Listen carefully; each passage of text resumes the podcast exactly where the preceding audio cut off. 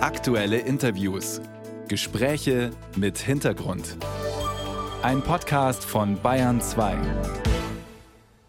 Die Inflation hat fast alles teurer gemacht, Lebensmittel aber ganz besonders. Und so versuchen viele Menschen gerade da etwas einzusparen, schauen beim Gang durch den Supermarkt ganz genau auf die Preise und überlegen sich dreimal, ob sie nun das eh schon teurere Bioprodukt in den Einkaufswagen legen oder nicht doch die billigere konventionelle Variante wählen bei Milch, Eiern oder Fleisch. Wie sehr die Biobranche die Folgen der Inflation zu spüren bekommt, das ist zurzeit auch Thema in Nürnberg bei der wichtigsten Messe der Branche weltweit, der Biofach. Bayern 2 Kurz erklärt. Körperbutter als Superfood für die Haut, Getränke aus Pilzen oder Tee mit Kohlensäure als alkoholfreie Alternative zu Wein und Sekt.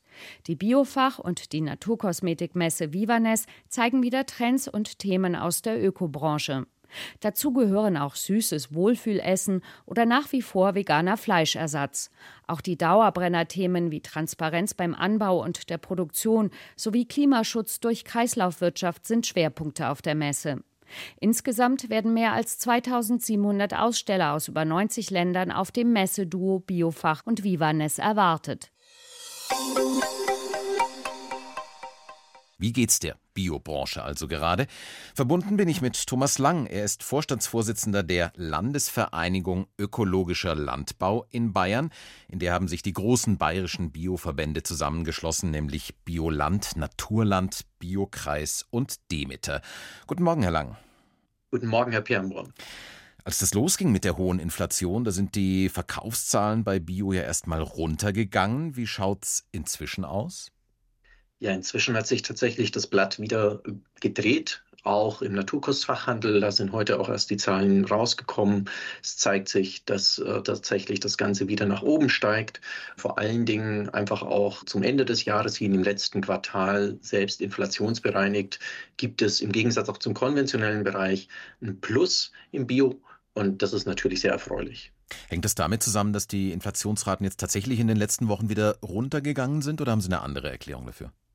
Ja, auf der einen Seite, denke ich, waren die Leute natürlich sehr sensibel, was die Inflation anbetrifft. Bio war allerdings schon immer auch in den letzten Monaten eher ein Inflationsbremser. Und das muss man schon auch so als solches vielleicht mal betonen, dass Bio bei weitem nicht so nach oben ging wie im konventionellen Bereich. Das haben vielleicht die Leute dann auch mit der Zeit jetzt mitbekommen, haben festgestellt, den Wert von Bio. Ich denke, die Biobranche war auch in den letzten Monaten sehr aktiv, auch nochmal die Bedeutung von Bio hin letztlich darzulegen, egal ob es der Artenschutz ist, ob es der Gewässerschutz ist. Vor allen Dingen, wenn man sich vorstellt, tatsächlich der Insektenbereich nimmt tatsächlich massiv ab. Wir haben nicht mehr so viele Insekten Zahlen und auf den Feldern, Wiesen und Äckern. Und da ist Bio einfach elementar wichtig. Und ich denke, dieses Bewusstsein ist weiterhin in der Bevölkerung vorhanden, war vorhanden. Und ich glaube auch, es ist jetzt wieder klarer und die Bedeutung ist auch nochmal klarer. Und Sie haben auch gemerkt, Mensch, man kann wieder im Supermarkt, auch im Bio-Supermarkt einkaufen gehen. Und da ist es nicht so, dass es jetzt viel, viel teurer ist, sondern ganz im Gegenteil, die Preise sind relativ stabil sogar geblieben. Woran liegt es denn, Herr Lang, dass Sie sagen, äh, Bioprodukte sind gar nicht so sehr angestiegen, wie es bei konventionellen Produkten der Fall war jetzt durch die hohe Inflation? Naja, Bio ist nicht so vom Weltmarkt abhängig. Ähm, ich denke, das ist eine ganz, ganz zentrale Geschichte. Der Biobereich hat eine viel stärkere europäische, aber vor allen Dingen auch regionalere Bedeutung. Die Warenströme sind viel regionaler organisiert und natürlich spielt im Bio ganz explizit die ganzen Bereiche wie Pestizide, Insektizide natürlich keine Rolle und vor allen Dingen natürlich auch der Mineralstoffdünger, der künstliche spielt natürlich auch keine Rolle. Also von daher daher, man konnte einfach auch besser, einfacher produzieren zu annehmbaren Preisen. Nichtsdestotrotz spüren natürlich die Bauern auch die Energiepreise, auch im Biobereich enorm. Man hätte sich vielleicht von bäuerlicher Seite durchaus gewünscht, dass an der einen oder anderen Stelle auch vom Handel sich das Ganze ein bisschen weiter nach oben bewegt. Aber ich glaube, insgesamt haben wir jetzt eine gute Entwicklung. Und jetzt gilt es allerdings auch von politischer Seite da klare Zeichen zu setzen. Und ähm, ich hoffe, dass das jetzt auch in den nächsten Monaten gelingt. Eigentlich heißt ja das Ziel in Bayern, ähm, so wurde es mal nach diesem berühmten Artenschutz-Volksbegehren festgelegt, dass 30 Prozent der landwirtschaftlichen Fläche ökologisch bewirtschaftet werden sollen. Wie nah oder fern ist dieses Ziel momentan?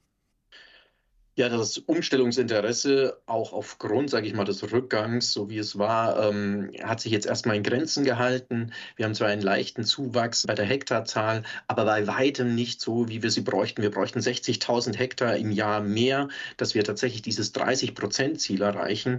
Und da hat Bayern einen Nachholbedarf. Da haben wir auch deutschlandweit einen Nachholbedarf. Und es ist ja nicht so ein Selbstzweck, sondern es ist ja ganz bewusst auch letztlich und klar und deutlich geworden, warum wir denn Bio brauchen. Wie schon gesagt, Artenschutz, Gewässerschutz und Klimaschutz. Auch dank der Studie der TUM, der Technischen Universität München, von Herrn Hülsbergen kam ja auch raus, auf der Fläche 50 Prozent weniger Treibhausgasemissionen durch Ökolandbau. Und das ist enorm. Und ich glaube, auch aufgrund dessen, aufgrund dieser drei Dimensionen brauchen wir viel mehr Bio und der Staat hat eine gewisse Steuerungsfunktion, die sollte er auch ernst nehmen. Was heißt das ganz konkret? Also was wünschen Sie sich von der bayerischen Staatsregierung etwa?